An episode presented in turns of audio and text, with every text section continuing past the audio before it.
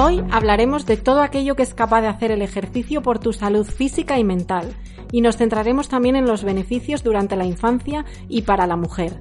Un podcast que os enganchará hasta el último minuto.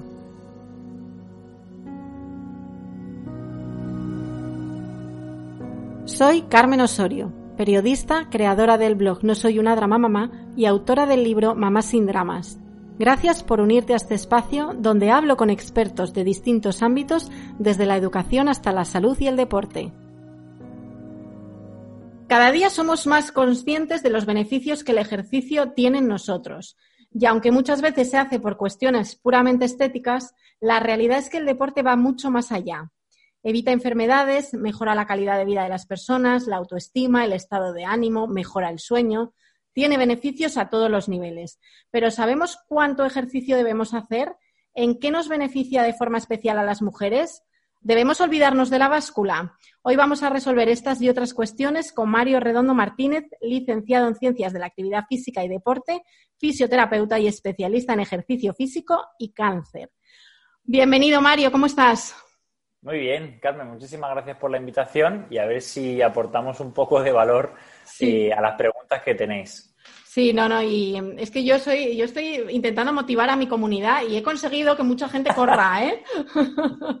bueno, eso es un gran paso, hay que empezar. Porque me ven como muy motivada y yo además acabo el ejercicio y me vengo muy arriba, ¿sabes? Porque el ejercicio tiene una cosa muy buena y es la, famosa oxitocina, ¿no? Eh, que es la hormona de la felicidad y cuesta mucho arrancar, pero cuando terminas, oye, es que te quedas en la gloria, ¿eh? Así es.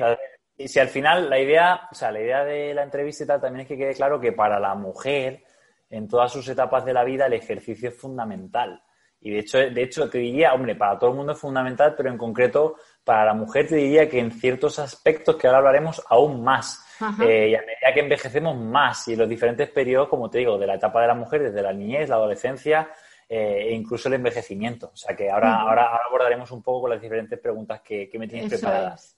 Yo es que voy a arrancar mm, porque contigo descubrí que, claro, yo utilizo indistintamente ejercicio físico, deporte, actividad física y tal, pero resulta o sea, que la, población usamos eso indistintamente como sinónimos, pero realmente hay diferencias entre actividad física, ejercicio físico y deporte. Cuéntanos cuáles son. Mira, eh, Carmen, aparte de haber diferencias entre estos tres conceptos, también se añaden otros dos que son el de sedentarismo e inactividad física. Entonces, si, si uno desde el primer momento, desde el primer día, tienes claros qué diferencias hay entre ellas y qué beneficio van a aportar para tu salud, es mucho más fácil entender un poco el plano global de por qué es tan importante el ejercicio físico, que no la actividad física y no el deporte. Entonces, la, actividad física se define básicamente como el, el simple hecho de moverse, ¿vale? Es cualquier movimiento que ocurra a raíz de una contracción muscular que genera un gasto calórico por encima del reposo. Es absolutamente todo, ¿vale? Mover los labios, mover las manos, caminar por la calle, subir escaleras, coger las bolsas de la compra, es el hecho de moverse. Eh, luego, el ejercicio físico es una actividad física, pero que está, tiene un, eh, está estructurada tiene una organización, se repite unos días en semana, tiene una cantidad de tiempo a la que se destina, tiene unos objetivos, ¿vale? Y tiene una serie de variables del ejercicio que denominamos nosotros que son, que ya hablaremos, volumen, series, tipo o modalidad de ejercicio, etcétera, ¿vale? Y generalmente el ejercicio físico es lo que se investiga en ciencia, no tanto la actividad física. Y por último, el deporte. El deporte básicamente es una actividad física, también es movimiento que se enmarca en, un, en una especie, vamos a decir, de reglamento donde los participantes compiten para demostrar habilidades y competencias en diferentes disciplinas, ¿vale? Y generalmente suelen ser con un aspecto lúdico-deportivo competitivo. Pues, por ejemplo, pongo siempre el mismo ejemplo, ¿no? En el pádel son dos contra dos con una red de una altura, con una pelota concreta, con unas palas o con unas eh, raquetas que pueden dar una serie de botes con una puntuación y, con una serie de, de forma de puntuación y de competición. Entonces, es muy importante explicar esto porque cuando nosotros analizamos eh, en la literatura científica la ciencia para ver qué cosas han demostrado tener qué beneficios, no se suele hablar ni de actividad física ni se suele hablar de deporte. Se habla de dosis, como si fueran pastillas muy concretas de ejercicio físico, lo que ha permitido, por ejemplo, mejorar la densidad mineral ósea de los huesos de las mujeres posmenopáusicas, lo que ha permitido que una mujer mayor se levante de la silla sin tener ninguna dificultad y sea independiente. Y no es el fútbol. El fútbol no mejora la masa muscular, ni el pádel mejora tu capacidad cardiorrespiratoria. Son dosis muy concretas de ejercicio y por eso surge nuestra carrera, nuestra carrera profesional, carrera universitaria, para entender cómo desarrollar esto y cómo plantear el ejercicio según las necesidades de la persona que a veces puede ser un deportista profesional, puede ser una persona mayor que no es independiente, puede ser una persona que curse con dolor o en mi caso concreto que son personas con cáncer que tienen unas necesidades especiales. Y luego hay otro, hay otros dos conceptos, otras dos palabras, que son sedentarismo e inactividad física, que se suelen también malinterpretar y confundir. Eh, y esto es claro, es un lío porque tú puedes ser inactivo físicamente y sedentario, pero resulta que haces los mínimos de ejercicio físico y haces esto y lo otro, entrenas fuerza, entonces entenderlo bien es bastante importante. El sedentarismo hace referencia a la cantidad de horas que tú pasas eh, sentado en una silla o tumbado en sedestación, ¿vale? O en una posición donde no estás realizando una actividad física o un gasto calórico por encima de una cantidad, que es un valor que no voy a entrar a explicar porque es bastante complejo, que son los METs, es 1,8 METs. Y la inactividad física, se habla de inactividad física cuando una persona no alcanza unos mínimos de movimiento que están descritos por la Organización Mundial de la Salud y otra serie de entidades, el Colegio Americano de Medicina Deportiva, que son los famosos 150 minutos, que ahora los han cambiado hace muy poquito y el, mínimo son 300 minutos en semana eh, de actividad física de movimiento, ¿vale? Que equivalen más o menos, para que la gente se haga una idea de un número, serían 300 minutos caminando a 5,4 kilómetros por hora. Pues eso es lo mínimo. ¿Qué te parece? Es bastante. bueno, pero es que Mm, claro, es que cada vez se va conociendo más eh, el beneficio y la importancia que tiene. Entonces ah, tienes que obligar a la gente, sobre todo porque ahora estamos muy conectados tecnológicamente. Exactamente, exactamente. Claro, tienes que obligar a la gente. Claro, lo que te quería decir es que es un lío, porque entonces yo, la consulta, esto es importante porque, claro, la mayoría de la gente por sus trabajos, incluyendo el mío, aunque estoy con los pacientes en la sala de entrenamiento y tal, eh, son, son sedentarios. O sea, ¿por qué? Porque estás pasando. Entonces tú puedes ser sedentario, pero sin embargo, si cumples esos mínimos de actividad física, no eres inactivo físicamente. Entonces te puedes encontrar con una persona que es sedentaria, que no es inactiva físicamente, que practica ejercicio físico y deporte. O te puedes encontrar con una persona que es sedentaria, que es inactiva físicamente, pero hace ejercicio. Y te puedes encontrar todas las combinaciones posibles. Ahora, lo ideal, como norma para todas las mujeres que lo escuchen, que rompáis el sedentarismo, quiero decir que evitéis estar tanto en la silla o tumbadas, dentro de vuestras posibilidades, evidentemente, que intentéis alcanzar esos mínimos, de esos 150, vamos a decir 300 minutos, y luego que practiquéis algún, alguna modalidad de ejercicio físico, ¿vale? Sobre todo hablaré mucho, ya lo sabes tú, de la importancia que tiene el trabajo de fuerza, ¿vale? El trabajo de fuerza y en la mujer, que no sé por qué está bastante denostado, es sumamente importante eh, practicar el trabajo de fuerza y luego explicaré un poco los porqués de esto. Porque ¿cuánto tiempo sería el recomendado de ejercicio físico a la semana? Mira, en, cuanto ahí, en, las, guías, en las recomendaciones entra un poco todo, lo mezclan un poquillo, la verdad. La recomendación que dicen antiguamente, ahora ya han cambiado, son esos 300, 300 minutos, eran 150 minutos de, actividad física donde metían el ejercicio físico cardiovascular, donde el mínimo pueden ser o 150 minutos de ejercicio físico cardiovascular de moderada intensidad, que para que la gente se haga una idea son caminar a 5,4 kilómetros por hora, o 75 minutos de una vigorosa intensidad, que es como trotar a unos 7 kilómetros por hora de ahí en adelante. Más, además, dos días de entrenamiento de fuerza. ¿Vale? O sea que el, mínimo, fíjate que es que es bastante difícil cumplirlo, el mínimo antiguo eran esos 150 minutos de ejercicio, vamos a llamarlo, más que actividad, más esos dos días de entrenamiento de fuerza. Ahora ya te digo que hace muy poquito, hace cuestión de un par de semanas, eh, han recomendado esos 300 minutos, ¿vale? Que es bastante difícil llegar, si te soy sincero. Bueno, y el ejercicio físico, vamos a hablar también de, enfermedades, eh, luego hablaremos un poquito del tema del cáncer. Eh, el ejercicio físico eh, ya está demostrando, incluso ahora con el tema del coronavirus, se está viendo. es curioso, pero estamos aprendiendo mucho de, Ahora mismo estamos aprendiendo más de medicina que, en toda nuestra vida para la gente normal. pues que hemos visto ¿no? que, las personas sedentarias, obesas, tenían como más, más riesgo de tener el virus con unas consecuencias más graves, digamos, ¿no? Eh, realmente, eh, ¿hasta qué punto, cuántas enfermedades puede evitar el ejercicio físico o que tengamos menos probabilidades de tenerlas? Hay, un artículo súper famoso del año 2015 de Bente Pedersen y, Ben Salting, que es, que es un padre de la fisiología del ejercicio, eh, del 2015 en el Journal of Scandinavian, si mal no recuerdo, que el título es El ejercicio es medicina para 26 enfermedades crónicas.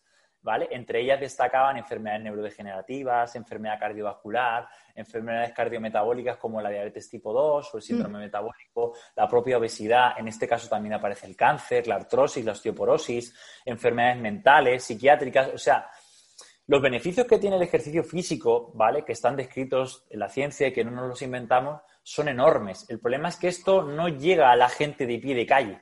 ¿Vale? Por varias razones. Primero, porque el médico en medicina reactiva no lo promueve porque también lo desconoce en muchos campos. Y luego, por otra parte, porque el problema que hay que para poder llegar a entenderlo bien hay que tener un background y un conocimiento eh, más específico de ciertas áreas que es difícil tener. Entonces, eh, yo con el artículo podría decir que el ejercicio es medicina, como tal, ese es el título para 26 enfermedades crónicas que son más o menos las que conocemos todos, ¿vale? Y hay algunos otros estudios que también te hablan de quizá para 35, prácticamente cualquier enfermedad eh, del mundo occidental moderno, porque muchas de ellas cursan, aparte de con malos hábitos, también con una importante inactividad física y falta de ejercicio físico. Entonces es súper importante que la gente entienda que el ejercicio no es por un tema estético, no es por un tema de rendimiento, sino es por un tema de salud, que sé que es difícil entenderlo, porque hasta que a ti te habrá pasado, seguramente hasta que no empiezas a hacerlo, no empiezas a darte cuenta de estas Exacto. cosas.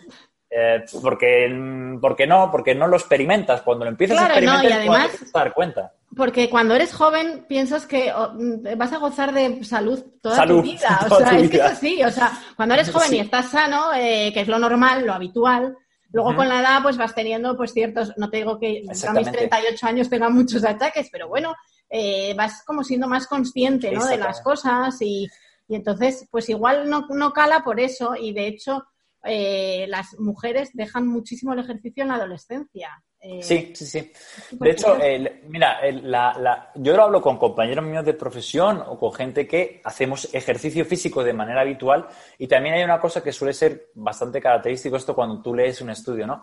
Eh, dices, por ejemplo, no, dices, los veganos son más saludables. No es que quizás sean los veganos, quizás es que el que es vegano puede que dé la casualidad que también tiene mayor conciencia saludable. Entonces, no solo es que es vegano de, forma de alimentarse, sino que también hace ejercicio, también eh, no fuma, eh, también intenta tener un hábito positivo de felicidad, gestiona mejor el estrés, duerme mejor. Entonces, duerme mejor, claro. entonces muchas veces no es, no es solo el ejercicio, sino es el conjunto de cosas que te llevan de la mano para llegar a conseguir más salud. Y sí que es verdad que nosotros, la gente, quizá que somos más jóvenes, yo en mi caso 31, y que hemos hecho ejercicio, hemos tenido ciertos hábitos porque nos los han inculcado nuestros padres o por la forma de vida que hemos llevado, no somos conscientes yo me dedico a personas con enfermedades crónicas, en concreto cáncer, de lo fácil que puede y lo rápido que puedes perder la salud y te crees que vas a gozar de ella toda tu vida y además tampoco eres consciente del beneficio que te puede llegar a brindar el ejercicio porque nunca has tenido problemas. O sea, yo nunca he tenido dolores, he tenido fatiga, me he cansado subiendo tres pisos o no he podido llegar a coger el autobús porque no puedo sprintar o yo qué sé, me siento frágil o débil. No tengo ni tengo ningún problema de resistencia a la insulina, diabetes, ni nada. Entonces, doy por hecho que lo normal es estar sano y sentirte bien, pero cuando empiezas a trabajar con gente y con población general sedentaria, fumadora, inactiva físicamente, y con gente con cierta edad ya, de 45, 50 para arriba, te das cuenta que lo normal es no estar sano o tener algo. Sí, es verdad. Un dolor lumbar, o me duele la rodilla, o es que los tendones, o es que estoy cansado, estoy Sí, que se cansan con a poco que tengan que vayan a perder el autobús y salgan a correr que es que se, les, sale el corazón por la boca. Claro, y estamos normalizando situaciones que no son normales. Pasa también, por ejemplo, otra cosa que me preocupa bastante, que tengo compañeros que trabajan en, en, la parte pediátrica, tanto con niñas como con niños, que es el tema de la obesidad infantil. O sea, estamos llegando a normalizar la obesidad infantil, que esas personas con obesidad, esos niños con 5 o 6 años con obesidad, en un futuro van a tener enfermedades bastante preocupantes. Entonces, sí que yo te entiendo y es difícil promover el ejercicio porque hasta que no lo empiezas a hacer, no te lo empiezas a creer. O sea, todo el mundo, esto es como el tema de dejar de fumar. Si todo el mundo sabe que, fumar no es muy positivo para la salud y hay que dejar de fumar, pero ¿cuántos lo hacen, no? Eh, todo el mundo sabe que el ejercicio físico es importante y es salud, pero ¿cuántos lo hacen? Eh, la parte difícil es hacerlo. Yo creo que el animar e incentivar a la gente a que lo empiece a hacer, eh, si puede ser de mano de profesionales o por lo menos con cierta estructura, mejor porque van a alcanzar más rápido los beneficios y sobre todo de una manera más segura. Fíjate, has mencionado los niños, yo creo que eh, en la infancia hay que incidir más en esto. Porque mm. la, educación física en el cole, la gimnasia, como la llamábamos en nuestra época, pues era como la, como la María, ¿no? La María, sí, sí, sí. O sea, era como, bueno, toca gimnasia y yo la aborrecía. O sea, a mí cada vez que me hacían correr, yo me escondía donde podía y porque nadie me decía, todo lo que te podía, o sea, realmente es que no nos concienciaban y era como, bueno, pues toca ejercer mm. ejercicio porque, porque toca y punto. Claro, y el otro, mira, en la parte pediátrica eh, os puedo recomendar una cuenta que a mí me gusta muchísimo de, Emilio Villa, que él es especialista, es doctor en ciencias del deporte y, además está especializado en, la parte pediátrica. Eh, que el otro problema que hay en la parte del ejercicio, ¿no? O la actividad física para los niños en general, es que desde los colegios muchas veces, y esto está cambiando, y hay muy buenos profesionales, está mal enfocada. Quiero decir, tú no puedes coger a un niño y hacerle un test de Cooper con 7 años, con 6 años o con, yo qué sé, con 12. Tienes que ponerla a jugar tiene que tener un componente lúdico deportivo, algo divertido. O sea, no podemos asociar el ejercicio a un castigo, sino algo lúdico, algo, de, algo divertido, algo que te aporte. Es que te hacían, te hacían saltar el potro. Sí, a, no todo el mundo está capacitado para eso. Claro, y, y, más ahora si empiezas a hablar de niños que tienen obesidad, niños que tienen complejos de autoestima. O sea, quiero decir que ahí hace falta profesionales, se está avanzando y ya te digo que recomiendo la cuenta de Emilio porque lo hace súper bien y divulga pues un poco el ejercicio, el ejercicio y salud para, para, el, para, el, sector pediátrico. Yo he tenido a grandísimos profesores como Avery, que es seguramente la mayor eminencia en el entrenamiento de fuerza en niños, que es, es, americano, y la verdad que se pueden hacer cosas chulas, pero como te digo, empieza desde la base, o sea, hay que fomentarlo desde abajo a nivel educacional y a nivel también que el niño entienda que esto es, no, solo, no, va a entender que es por su salud, porque no lo va a entender, pero por lo menos que lo asocie a algo divertido, algo que sea jugado, algo que sea... Yo te pongo un, te pongo un ejemplo, a mí me derivaron una, una, niña, en este caso, que tenía... Eh, tiene 11 años, que simplemente era porque querían que los padres que empiece a hacer, a hacer ejercicio. Pero dije, pero es que mi centro no es el adecuado. Porque una rutina de entrenamiento prescrita para un adulto que tiene un problema de salud, pues sí lo va a hacer porque tiene un compromiso y tiene una disciplina. Pero una niña lo que quiere es jugar. Te voy a dar el contacto de un sitio que conozco yo, que, trabajan con niños, que donde hacen psicomotricidad, entrenan, juegan, además siguen clases de golf y seguramente allí la niña, en este caso, va a poder desarrollar su actividad deportiva mucho mejor que viniendo aquí a mi centro, que no tiene sentido. Entonces, también, como te digo, hay que saber enfocarlo para que el niño en un futuro lo haga en el largo plazo. Y sobre todo, voy a recalcar que las niñas en concreto, la mujer es súper importante que antes de que ocurra la menarquia, la primera menstruación, eh, jueguen, hagan, eh, eh, hagan saltos, hagan impactos, hagan ejercicios de, que donde involucren la masa muscular y demás, porque está generando tu pico de masa ósea. Y lo que nos estamos encontrando, y yo lo he visto en consulta con supervivientes de cáncer de mama jóvenes, es que cuanto menos hueso seas capaz de generar tú durante tu infancia y tu etapa prepuberal, luego en un futuro vas a tener menos hueso del cual se va a descalcificar. Entonces vas a llegar a una etapa de osteoporosis mucho antes de la que se solía llegar. Y te empiezas a encontrar mujeres con 30 años con un pico de masa ósea mucho más bajo del que deberían tener. Un pico de masa muscular mucho más bajo del que deberían tener por esa falta de actividad física en, niños de, en niñas de 7, 8, 9, 10, 11, 12, 13 años. Leí, que, leí en, un, en un artículo que el mejor ejercicio en la infancia era saltar a la comba al aire libre. Sí, sí, sí. ¿Verdad? Lo leí. Saltar a la comba, jugar. O sea, los típicos juegos de patio de toda la vida, pues cosas de estas. Cosas de estas, saltar, correr, jugar, sprintar, el pilla-pilla, yo qué sé, el escondite, saltar la comba, la cuerda. Al final lo que te digo. es, que, es que de verdad, que, que, que, se esté perdiendo eso, a mí me, me, me da una pena. a mí me da pena. mis hijos son súper, o sea, son futboleros, mm, o sea, les encanta, de verdad, los tres, o sea, no, no tengo problema con eso pero, pero lo, lo, pienso y digo, jo, llegó una edad en la, que, en la que dejamos de jugar a todas esas cosas para sentarnos de charleta en los recreos y, digo, jo, qué, qué pena, que, que, está guay charlar, pero, pero, pero a ratos, ¿sabes? Y... Sí, de hecho, esto hay una, hay una frase de eh, un catedrático de, de Miquel Izquierdo que es, él es especialista sobre todo en tema de fragilidad del adulto mayor y, tiene un montón de estudios y publicaciones relacionadas con ello.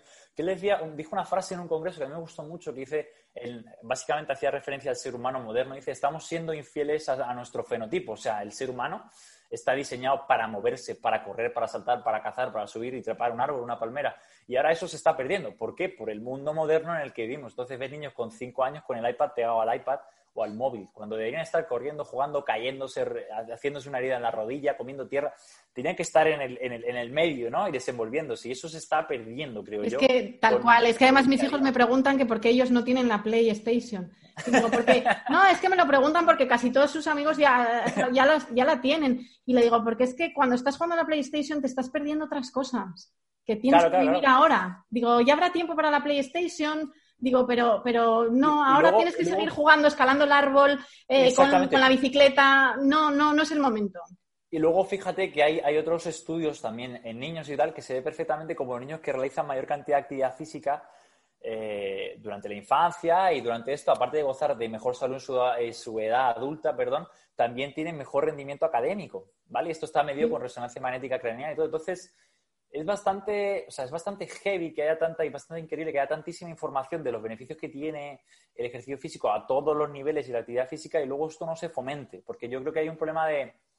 Eh, es, fomentarlo, al final es divulgarlo y que la gente vaya calando, al igual que pues se hacen campañas anti-tabaco, pues se deberían hacer campañas que fomenten pues, el ejercicio físico en los niños, la actividad física y todo este tipo de cosas para que se haga, conciencia, porque ya te digo que los beneficios en todos los en todos los, sectores de la población, independientemente de tu sexo, tu edad, tu condición de salud y lo que sea, eh, te va a beneficiar. Por algún u otro lado te va a beneficiar. Estoy totalmente de acuerdo contigo. Bueno, tú te has especializado en pacientes oncológicos. Parece ser que el cáncer va a seguir aumentando, eh, muchos de ellos con supervivencia alta pero claro, con lo cual habrá más supervivientes eh, y más enfermos crónicos. Eh, ¿Cómo puede ayudar el ejercicio? Porque no sé cuánta gente pasaremos por un cáncer a lo largo de nuestra vida, pero ¿cómo, cómo, ¿qué efecto se ha visto que hay en ellos? Vale, eh, mira, has, recalcado una. Yo cuando empecé con esto fue porque me encontré con una mujer muy joven, muy joven, 44 años, de, de cáncer de mama metastásico. Y claro, yo en ese momento no había leído mucho nada sobre cáncer, la carrera de las cuatro pinceladas, no tenía ni idea que es la enfermedad y demás y a partir de ahí surgió la necesidad de formarme por esta persona. Y ya como vi que ya mejoró mucho y que era un aspecto que estaba un poco abandonado y que hay bastante gente, pues me decidí formar sobre ello. Y, la parte importante de esto es que aunque el problema es que es multifactorial y va a haber más gente, nos guste o no nos guste, ya no solamente por la obesidad, no solamente por el tabaco, la inactividad física, sino por un tema de estadística. Eh, un, un factor de riesgo sumamente importante para desarrollar un cáncer es la edad. A mayor edad, mayor probabilidad de que tu cuerpo haya sufrido daños para desarrollar un cáncer. Y la población, pues, cada vez está más envejecida, y es así. Y fíjate el coronavirus. Con el coronavirus, el problema que estamos teniendo no es la gente de 20 o de 30 años, sino es la gente mayor, que es la que está, por decirlo, que es más vulnerable a cualquier tipo pues, de problema. Entonces, vamos a tener más cáncer. Y los beneficios, así resumiendo, a grosso modo, para que la gente se lleve tres ideas rápidas, eh, ha demostrado, la ciencia ha demostrado que primero mejora la calidad de vida, o sea, es capaz de reducir la fatiga que producen los tratamientos, es capaz de reducir los dolores que producen los tratamientos y es capaz de reducir la falta de movilidad o independencia que producen los tratamientos. También es capaz de eh, mejorar los efectos secundarios que va a promover. Por ejemplo, esa osteoporosis que se lleva a una mujer joven, premenopáusica, que le dan una terapia de privación hormonal, pues el ejercicio, como has hablado de los saltos a la coma y tal, tiene la capacidad de mitigar esos efectos secundarios que además en un futuro pueden empeorar no solo tu calidad de vida, sino amenazar tu supervivencia.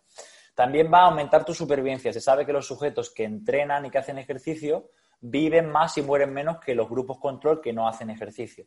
Y por otra parte, que es muy importante para la gente o las mujeres que estén en tratamiento, va a permitir reducir la toxicidad de esos tratamientos. Mira, esta mañana he estado entrenando a una paciente de cáncer de mama metastásico muy joven, menor de 40 años, y el martes tuvo su analítica antes de, su, de un ciclo que tenía, de un tratamiento, y le ha llamado mucho la atención que el mismo martes me envió la foto de la analítica de cómo las plaquetas y bueno, las, el, sistema inmune estaba mucho mejor.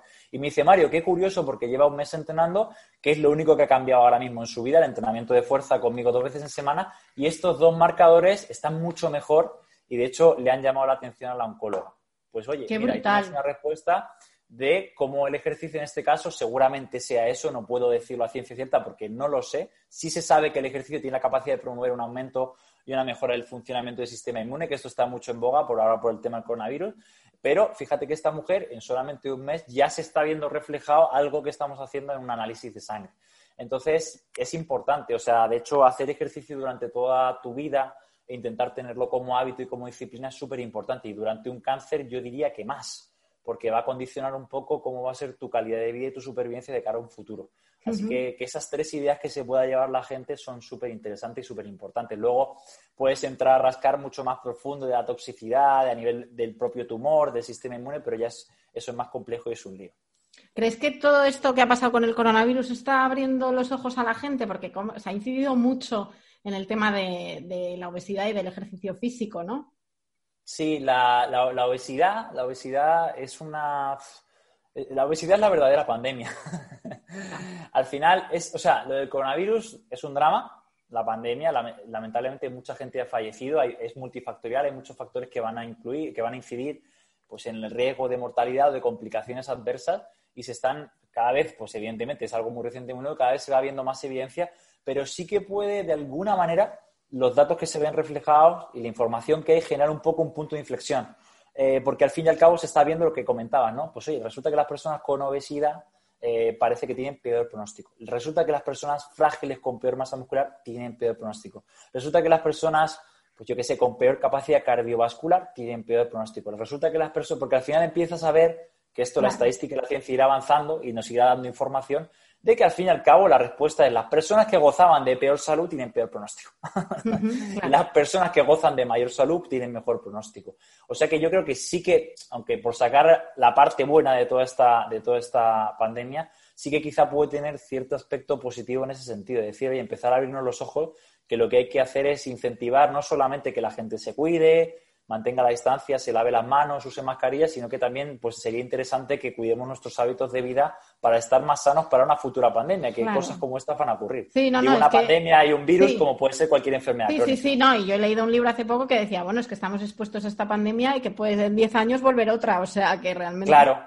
Bueno, vamos, vamos a hablar de composición corporal, que lo has dicho ahora. estamos muy preocupados todos por nuestro peso, estamos ahí todos muy obsesionados con la báscula, eh, en casa hay báscula siempre, eh, y mucha gente pues, pues de repente, yo me acuerdo que cuando empecé, cuando empecé a correr por primera vez en mi vida, que fue hace cinco años o, por ahí, eh, de repente yo me pesaba y no veía que bajara mucho, pero sin embargo en la ropa cada vez más holgado, ¿no? Y decía, madre mía, yo estaba perdiendo volumen, no estaba perdiendo peso de, Claro, claro. Y a la gente hay que tratar de explicarle que no es lo mismo eh, la grasa que el músculo. Exactamente. Que la báscula nos engaña, o sea, Exactamente. es porque hay que darle tanta importancia a la composición corporal y no al peso. Eso es Mira, te, aclaro un par de ideas que son, que son bastante interesantes. Para nos, o sea, para mí que a esto es bastante evidente y estás todo el día con la misma temática, pero para la gente en general, como te digo, no.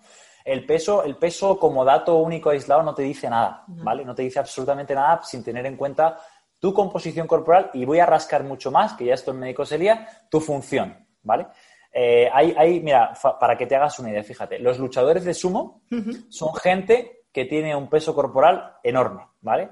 Que tienen un IMC que se llama, que es eh, básicamente el peso partido a la talla al cuadrado, ¿vale? El índice de masa, corporal, de obesidad o incluso obesidad mórbida, ¿vale? Que tienen una cantidad de tejido adiposo de grasa enorme, ¿vale? Pues son sujetos que durante su época de competición todos son metabólicamente sanos y seguramente estén más sanos que tú o que yo.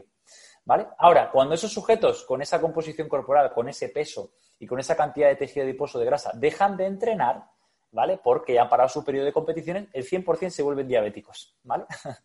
Entonces, no es el peso ni es la grasa, sino es el ejercicio, la función y la función y la mejora de la masa muscular, lo que va a ser relevante en tu salud.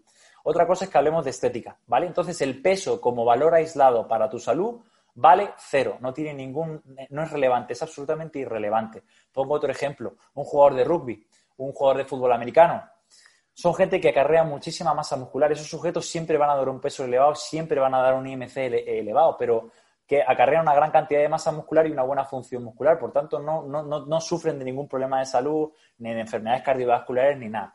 Y hay otro, hay un profesor que es Steve Blair, que es, él fue eh, profesor, bueno, él fue presidente del Colegio Americano de Medicina Deportiva y, es epidemiólogo de la Universidad de Arnold en Estados Unidos que tuve la oportunidad de escucharle, le he escuchado varias veces en varios congresos, aquí en Madrid estuvo en 2017, y él, él ha publicado varios artículos donde habla de un paradigma del eh, fitness, habla de fitness versus fatness y el fat but fit. Y él ha demostrado con una muestra de casi 30.000 sujetos que los, los, los, pacientes o los, bueno, los usuarios, los, las personas que sufren de sobrepeso y de obesidad, pero que tienen una buena condición cardiovascular y tienen una buena fuerza muscular y masa muscular, mueren menos, mueren más tarde y viven con mejor calidad de vida y salud que sus coetáneos normopesos que no hacen ejercicio físico ni tienen una buena calidad ni función muscular. Por tanto, el peso, e incluso aquí es, esto es más complicado, incluso la composición corporal no es tan importante, ¿vale? Es un dato bastante curioso, la gente se va a decir, ¿qué me está contando esto? ya, no, a mí me dejas un poco así porque ahora que hay básculas de estas que te miden un poco... Claro, claro, claro, por eso te digo que la... dices, oye, voy ganando masa muscular, eso es muy bueno. Claro, entonces lo que quiere decir es que sin tener un poco eh, la visión general del sujeto, nosotros no sabemos si esa persona está sana o no está tan sana, ¿vale? Porque hay que tener en cuenta tu composición corporal, con tu peso, con tu IMC y con tu función. Si no tienes en consideración todo eso, no lo vamos a saber. Y dentro de escala jerárquica de prioridad, lo más importante es conocer tu función. ¿vale? Tu función es, pues oye, la capacidad cardiorrespiratoria. ¿En qué tiempo corres tú la media maratón o los 5 kilómetros? ¿Cuántos kilos tú eres capaz de mover en un ejercicio concreto? ¿Cuánto eres capaz de saltar? Tu función determina un poco cómo está tu organismo por dentro. Es un reflejo de qué, cómo funciona la máquina, ¿vale? Cómo está la máquina de engrasada, cómo funciona el corazón, cómo funcionan los músculos, cómo funcionan las mitocondrias, cómo funciona un montón de cosas. Entonces, el peso por sí solo no te va a decir nada. Te pongo otro ejemplo, ¿vale? Que es un ejemplo real de una paciente que ahora queremos hacer a más una medición. Pues Marta, que puse, puse un poco a más en Instagram, en mi perfil, eh, eh, una entrevista con ella, era una persona que vino a mí superviviente de cáncer de mama que cursaba con una obesidad mórbida, con un, IMC de 37, ¿vale? 1,68 creo que mide y 102 kilos. Pues cuando vino a mí yo le dije, tú tranquila, que aquí vas a mejorar tu salud a través del ejercicio y tu función. Y ella empezó a mejorar su función muscular a lo largo de un año, sin perder casi peso, perdió dos kilos. Se encontraba mejor, la analítica se normalizó, la tensión arterial se reguló y mejoró su salud, pesando, siguiendo pesando lo mismo. Y luego, a partir de, eh, justo con el confinamiento, le recomendé yo un asesoramiento con un médico y con un equipo de nutrición que lo ha hecho, que es cuando ha empezado a perder peso graso, sobre todo. Y a día de hoy sigue teniendo un IMC de casi obesidad o de sobrepeso de 29, pero su función muscular, su reducción de peso y su reducción de perímetros es alucinante. Y tengo pendiente, que es lo que le planteo hacer, hacer una, un DEXA, que es una prueba de imagen para ver qué cantidad de hueso, de músculo y de, y de grasa tiene, para ver un poco a qué peso tiene que llegar. Porque ella me pregunta, bueno, ¿y dónde tengo que llegar? Y realmente no hay que llegar a ningún valor, hay que llegar al valor con el cual tú te encuentres a gusto, tú estés saludable y tus parámetros de analíticas y tu salud general esté bien. Por tanto, hay gente que necesitará pesar, yo qué sé, 60 kilos o un IMC de 24, otros que tendrán un IMC de 26 y otros un IMC de 28, y no por eso estás más o menos sano. Un culturista profesional tiene un IMC de persona con obesidad mórbida y no tiene obesidad mórbida. Qué barbaridad. Y, un triatleta puede que sea bajo peso y sin embargo goza de salud. Entonces, lo que la gente tiene que entender es que la báscula aisladamente no te da ningún valor, no te dicen absolutamente nada y de hecho no hay que obsesionarse. Es más, yo hasta hace tres semanas que fui a hacerme también una medición de composición corporal y tal, no tenía ni idea de lo que pesaba, no lo sé. Yo al final me fijo en la ropa y en la función. Entonces, por eso digo que, no hay que intentar encasillarse en un peso. Eh, y me pasa mucho con los pacientes, los pacientes o con las mujeres. Las chicas jóvenes, por ejemplo, tengo algunas personas que, que, entrenan por salud y vienen diciendo, jo, es que resulta que ahora peso más, pero me veo mejor. Y dices, ¿cómo es posible? Y dice, bueno, porque has perdido algo de grasa corporal que abultaba un poco más y has ganado masa muscular y pesas dos kilos más y te queda ropa que te entraba cuando eras, tenías 20 años.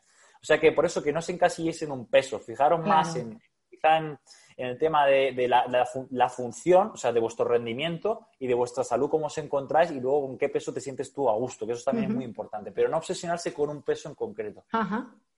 ¿Y mm, qué implica la pérdida de masa muscular? Porque siempre nos dicen que es súper importante, ¿no? La masa muscular. Mm, ¿Qué implicaría la pérdida de masa muscular? Mira, esto hasta hace, o sea, hasta, hasta, no hace tanto, o sea, hasta hace bastante, se creía que, la masa muscular en sí, que es el órgano, por cierto, es, un órgano, porque es un órgano endocrino, o sea, al igual que, lo, yo qué sé, pues un páncreas segrega ciertas sustancias, eh, el músculo segrega muchísimas sustancias que además se comunican con otros órganos y tejidos. Por resulta que el, músculo es el órgano más abundante, eh, el órgano endocrino más abundante de, nuestro sistema. Entonces, perder músculo es perder una glándula endocrina. Eh, y luego perder músculo es, perder función muscular, que es perder salud porque es perder independencia, es perder calidad de vida y es perder otra serie de cosas.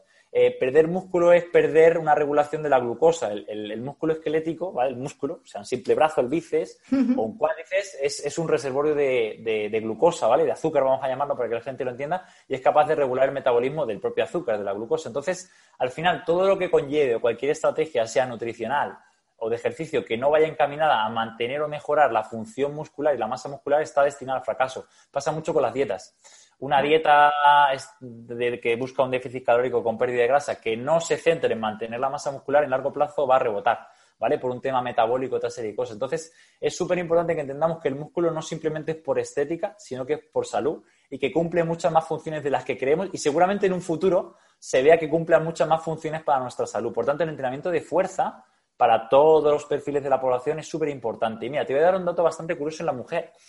La mujer acarrea de manera general menor masa muscular que el hombre, ¿vale? Sin embargo, tiene la misma capacidad de ganar masa muscular. Lo que pasa es que empezáis desde un set point mucho más abajo, ¿vale? Entonces, ¿cuál es el problema? Que a medida que van avanzando en la edad y por un tema social, la mujer no sé por qué no entrena fuerza.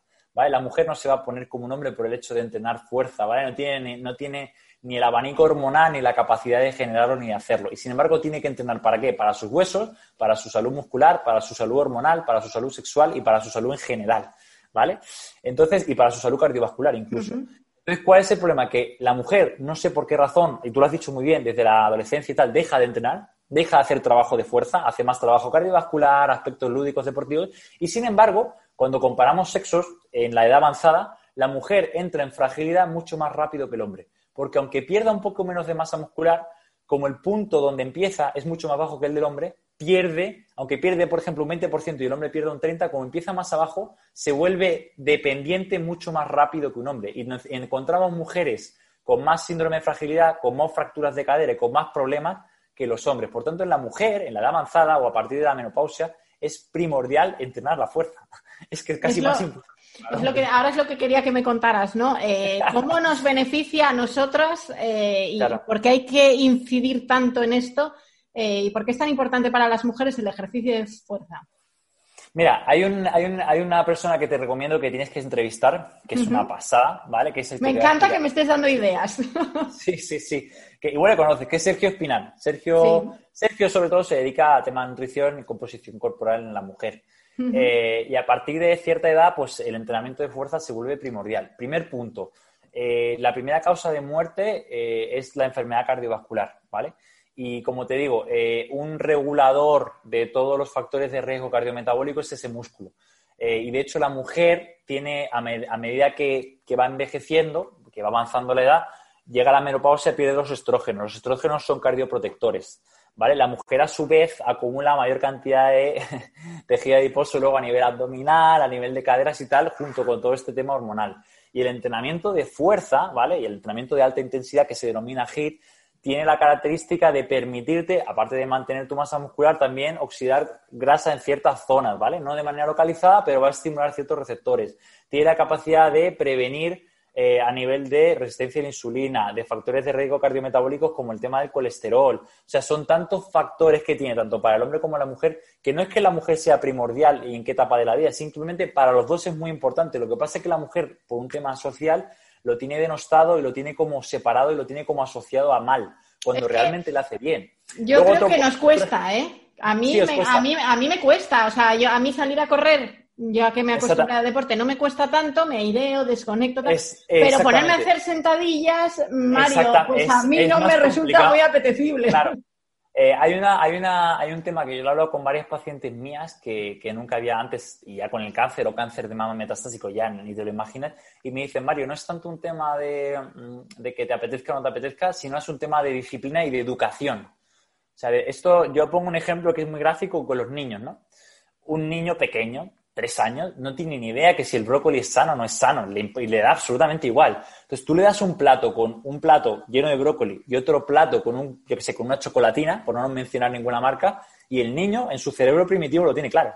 La chocolatina forever and ever, siempre.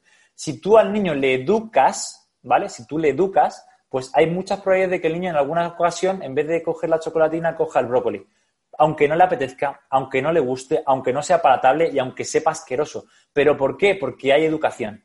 Entonces, si no hay educación para la salud, es absolutamente imposible que esto cambie. O sea, es imposible. Es como el tema de fumar. O sea, el tema de fumar todos sabemos que es malo y hay muchísima información.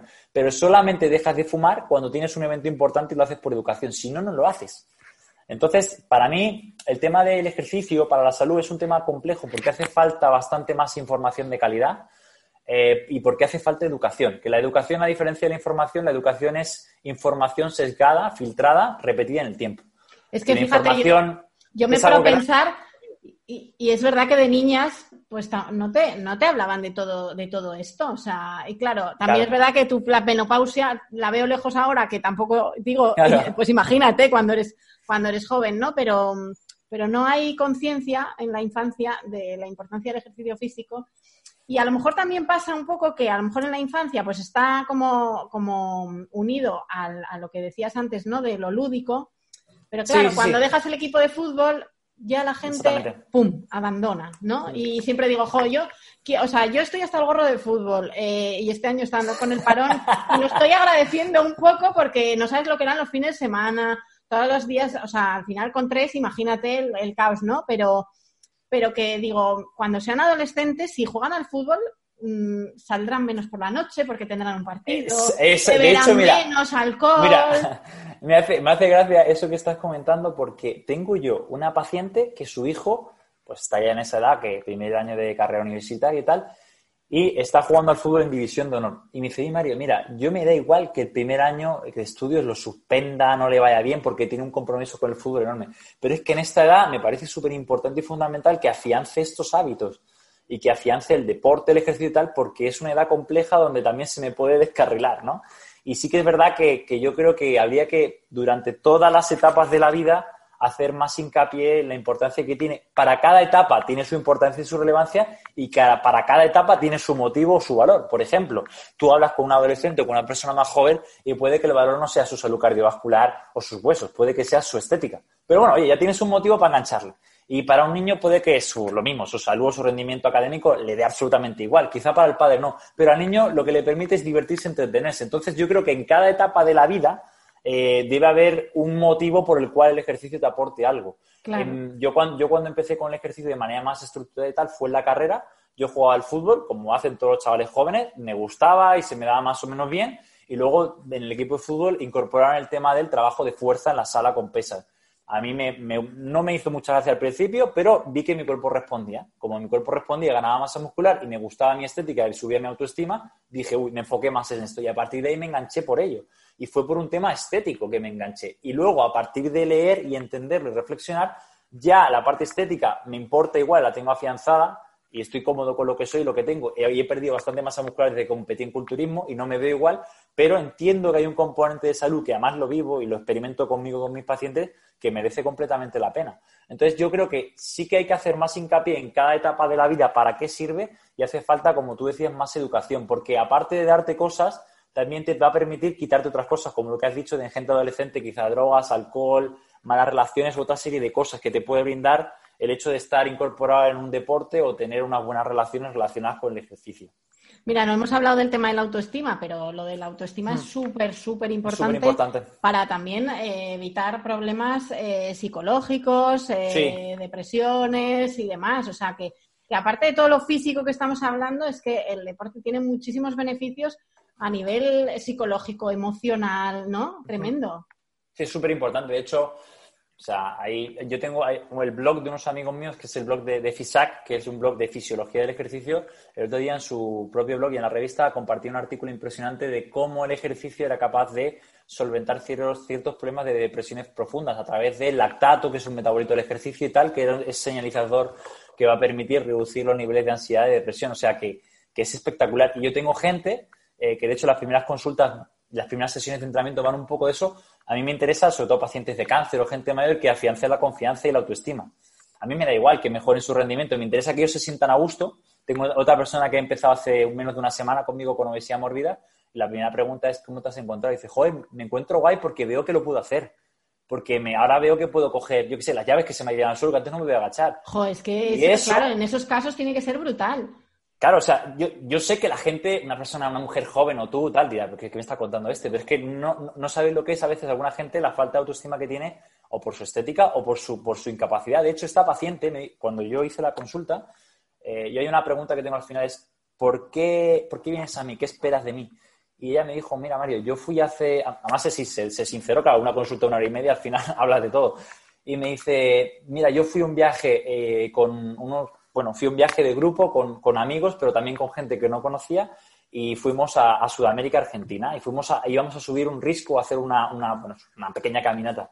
Y ella padece obesidad mórbida. Y, yo me quedé en el autobús porque a mí me dio vergüenza de hacerlas, hacer parar al grupo, que el grupo no pudiese seguir por mi condición física, por mi situación. Y eso es lo que me. Y, eso es un problema de autoestima. Y ella no se encuentra cómoda ya no con su estética, sino con su condición física. Y viene No viene por el peso. El peso ya eh, lo iremos trabajando, pero viene porque ella se ve que está limitada en su día a día y eso la autoestima la tira para atrás. Entonces, cosas de esas a veces no se hablan en ninguna entrevista ni se hablan del ejercicio físico y para mí es súper importante. Porque el motivo de esa mujer no es, no es la pérdida de peso. Va a ser un efecto colateral que va a ocurrir cuando haga los deberes y hagamos las cosas bien. Pero si ya le permite entrenar conmigo, estar a gusto, tener compromiso, empezar a mejorar el hecho de sentarse y levantarse de la silla, eh, poder entrar mejor en el coche, subir mejor las escaleras, pues ya está ganando no solo calidad de vida y salud, sino autoestima, que también es salud.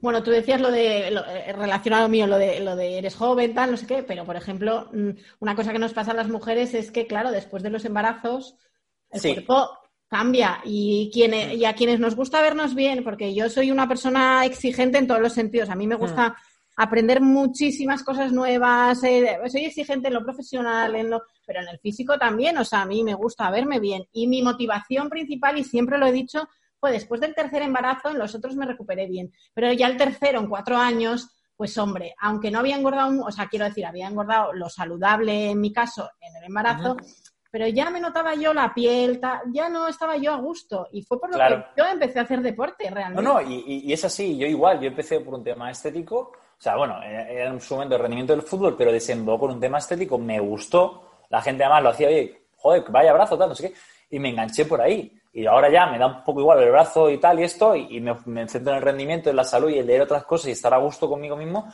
pero sí que es verdad que no, no, no porque sea un objetivo banal es menos importante para ti. Ahora estaba con otra paciente hablando que ya está un poco, de hecho, me canceló un entrenamiento esta semana porque estaba digiriendo una noticia que era que le iban a, a extirpar la mama, le iban a hacer una mastectomía y ella no, no contaba con ello. Y, claro, yo lo entiendo. ¿Por qué? Porque quizás para el oncólogo la mama da absolutamente igual, porque lo importante es que la enfermedad está respondiendo bien, pero para ella como mujer el hecho de que le quiten el pecho es muy importante. Y no por eso es menos importante, porque diciendo como qué banal si te van a quitar el pecho, pero lo importante es que estás bien de la enfermedad. No, no, para ella eso es muy importante. Pues hay gente que puede ser por el motivo que sea, que su físico es súper importante. Y si para ella eso es importante, para mí como profesional también es importante ayudarles con eso. O sea que me parece también un motivo que, que no hay que, no eres menos porque tu, tu, estética no te importa, a todo el mundo le importa. ¿Vale? Lo que pasa es que hay, que hay que intentar que el motivo real o que tú entiendas que también tiene otros beneficios aparte Claro, no, no, yo siempre digo que empecé por eso, pero que luego ya fue cuando empecé a ver pues eso que yo me encontraba mejor, que termino de hacer deporte. Hoy, hoy, hoy por ejemplo, o sea, eh, yo estoy entrenando en un grupo de corredores porque así me obligo a hacer series, es obvio, profundamente. pues hoy éramos tres porque es que no te puedes imaginar la, o sea, el frío, la lluvia, el viento. Y, hoy me ha mandado un mensaje a la entrada y dice, tía, campeona, o sea, es que no, es que no sé, o sea, es el peor día del año con diferencia. has estado ahí, y has estado ahí, ¿sabes? Con una grabación después, con, con cuatro niños cuando salgas de grabar aquí. Claro. Y, joder, digo, realmente, o sea, es que luego me siento muy bien, muy bien, a todos los niveles. Eso, eso es, eso es. Sí, muchas veces hay gente que me dice, yo lo hablaba con, con pacientes, dice, no pasa nada porque no sea el mejor entrenamiento del mundo mundial o porque vayas a correr una maratón, pero, pero por lo menos te vas con la sensación de decir, ojo, estoy haciendo las cosas que puedo hacer bien. ¿no? Y si un día fallas, no pasa nada. O sea, al final es tener un continuo, que es lo que, lo que intento transmitir a la gente. De, yo, de hecho, en la consulta inicial les pregunto, independientemente de, la capacidad económica que tenga cada cliente o paciente, la pregunta es, ¿cómo lo ves tú en el largo plazo? Vamos a intentar hacer algo que tú veas que es factible. Porque si no es vamos a empezar. A mí me pasó. Yo abandoné la competición en culturismo porque yo digo, mira, yo no puedo entrenar siete días en semana, dos horas y pesar la comida y llevar todo organizado porque yo no vivo de ello. O sea, yo lo hago como hobby y me está pasando factura a nivel también psicológico. Entonces, vale, voy a renunciar a este físico porque no, no, no lo necesito para hacer mi trabajo ni para estar sano.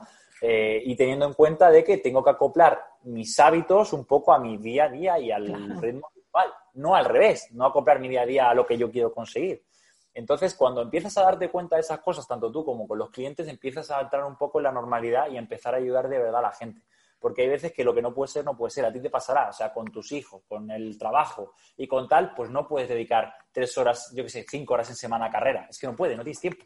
Entonces tienes que organizarlo y hacer lo mejor que puedas. Que eso también es otra pregunta que tengo y creo que es clave para el largo plazo el pensar y pedirle a la persona vamos a empezar por lo que puedas y luego ya iremos viendo cómo avanzar. Sí, no, que a veces la gente dice, ahora empiezo, o sea, empieza lo grande, ¿no? No tengo que hacer esto, esto, esto. No, es que muchas veces los cambios tienen que ser pequeñitos, asumibles. y, y, sustentables en largo plazo. Claro, exactamente. Yo lo de la competición fue un cambio radical, de la, no de la noche a la mañana, pero me fui metiendo poco a poco, empecé a entrenar más, empecé a suplementarme, empecé a mejorar la nutrición, empecé era joven, empezó a responder el cuerpo, iba, y poco a poco iba más, pero llegó un punto que dije, vale, yo no voy a vivir de esto, esto es un hobby, lo hago porque quiero, pero me está pasando factura en el sentido de que no tengo tiempo para hacer vida normal, para seguir formándome, para abrir mi negocio, espera, corta y vamos a echar pasos hacia atrás, que al igual que está la anorexia, también está la vigorexia y ningún polo, nunca hay que tirar de extremos, el término medio suele ser lo, lo más saludable en todos los sentidos. Y lo que hice fue rebajar. En vez de entrenar siete, vamos a entrenar cuatro o cinco. Y en vez de dos horas, una hora. Y en vez de pesar la comida, vamos a comer fuentes proteicas y verdura y fruta y con un poco de criterio. Y no pasó nada. Si perdí masa muscular, me veo, entre comillas, peor para mi ideal de estética, pero sigo estando sano. Pero estás fenomenal. Claro, pero eso te digo, y, es, de eso se trata. No te está viendo, yo sí te estoy viendo mientras hablas, que eres muy guapo. Entonces, es de lo que se trata, de intentar eh, para mí la clave con los pacientes y con la gente es gestionar el ejercicio de la mejor manera posible, amoldándote a su contexto, que ahí radica la gracia, porque muchas veces el problema que hay en ciencia, que esto yo lo hablo con compañeros míos que están en investigación, es que la ciencia resuelve problemas reales en contextos irreales. Te pongo un ejemplo que está hablando con una paciente hoy, con esta que, que te comentaba. Hay un programa en Estados Unidos que se llama Biggest Loser, el mayor perdedor. Mujeres y hombres con obesidades mórbidas que pues hacer la parafernalia de perder 100 kilos, 50 kilos, etcétera. Sí, claro, pero en un contexto que no es la vida real, en un convento, ¿vale? En una residencia donde hay entrenadores, donde hay médicos, donde hay nutricionistas, donde la nevera solo hay fruta y verdura y proteína y tal, no hay chucherías, no hay guarrerías, donde todo el grupo te motiva y tal, pero no estás en tu contexto besogénico, con la pizza por ahí, con la ansiedad, o sea, es que eso no es real. Entonces, muchas veces la ciencia hace eso, coge una muestra de sujetos, les pone unas condiciones y saca unos resultados. Pero es que esos sujetos están bajo un contexto que no es su día a día. Es como si ahora yo me, te llevo a, un campus en Kenia y te pongo a entrenar durante dos meses y mejoras tus marcas una barbaridad. Sí, claro, así cualquiera, pero con niños, con ajetreo laboral, con el COVID y con tal, no es la realidad. Y la clave mía como profesional de la gente que nos dedicamos a esto es, con lo que nos puede dar el paciente, conseguir extraer lo mejor para él. Claro que sí. me ha gustado mucho esta charla, Mario, un montón. Pero que te explicas, no, de verdad, te has explicado muy bien y yo creo que el mensaje llega a la gente y yo pues siempre intento, pues eso, vender las bondades ¿no? del deporte y yo lo hago a madres, o sea que realmente somos personas que no tenemos mucho tiempo y, y que luego además, pues en muchos casos dormimos mal porque los niños se despiertan, porque tal, o sea que hay una serie, pero es araña un ratito porque además a ti em, eh, psicológicamente como mujer que está muchas horas con niños, con tal, lidiando con muchas cosas, digo, es que te ayuda, te ayuda mentalmente. esta, esta mañana estaba entrenando a una clienta que llevo yo con ella años, y además tiene niños, son tres, y tienen pues más o menos de los 7 a los 11. Y claro, yo en estos 7 años casi que la he visto con los niños tal, y he visto un poco el proceso. Y sí que es verdad que cuando hay niños pequeños o, adolescentes ya quizá puede cambiar la cosa, el tiempo es escaso.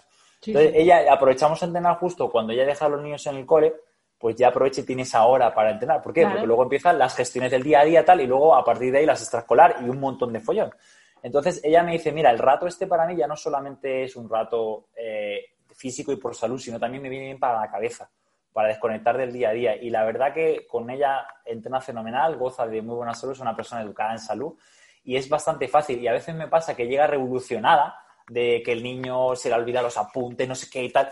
Y digo, vamos a calentar tranquila, ponte la cinta, a ver, trotando un poco, voy preparando la sala y cuando ya acaba dice, joder, qué bien me ha venido, no a nivel físico. Porque estaba a punto de explotar. Exactamente. Esto nos pasa a los padres mucho. o sea que eso sí que, lo, sí que yo lo he visto, por lo menos las, las, clientas que tengo yo de salud, que tienen niños pequeños, que les vienen muy bien. Muy bien, te lo aseguro. Mario, encantada, un placer. Igualmente, Carmen, muchas gracias por la invitación. Qué gran podcast este con Mario. Si después de este capítulo alguna todavía le quedan dudas de que tiene que ponerse a hacer ejercicio, yo es que ya me rindo. De verdad, qué maravilla. Ejercicio para mejorar mm, la salud física, la emocional, para mejorar nuestra autoestima. De verdad, uníos al deporte y las que estéis ya en ello, no lo dejéis. Y recordad que podéis seguir esta cuenta en Instagram, no soy una drama mamá, y podéis escuchar todos los capítulos de este podcast en Spotify, Evox, Google Podcast, Apple Podcast y YouTube. Os esperamos dentro de 14 días.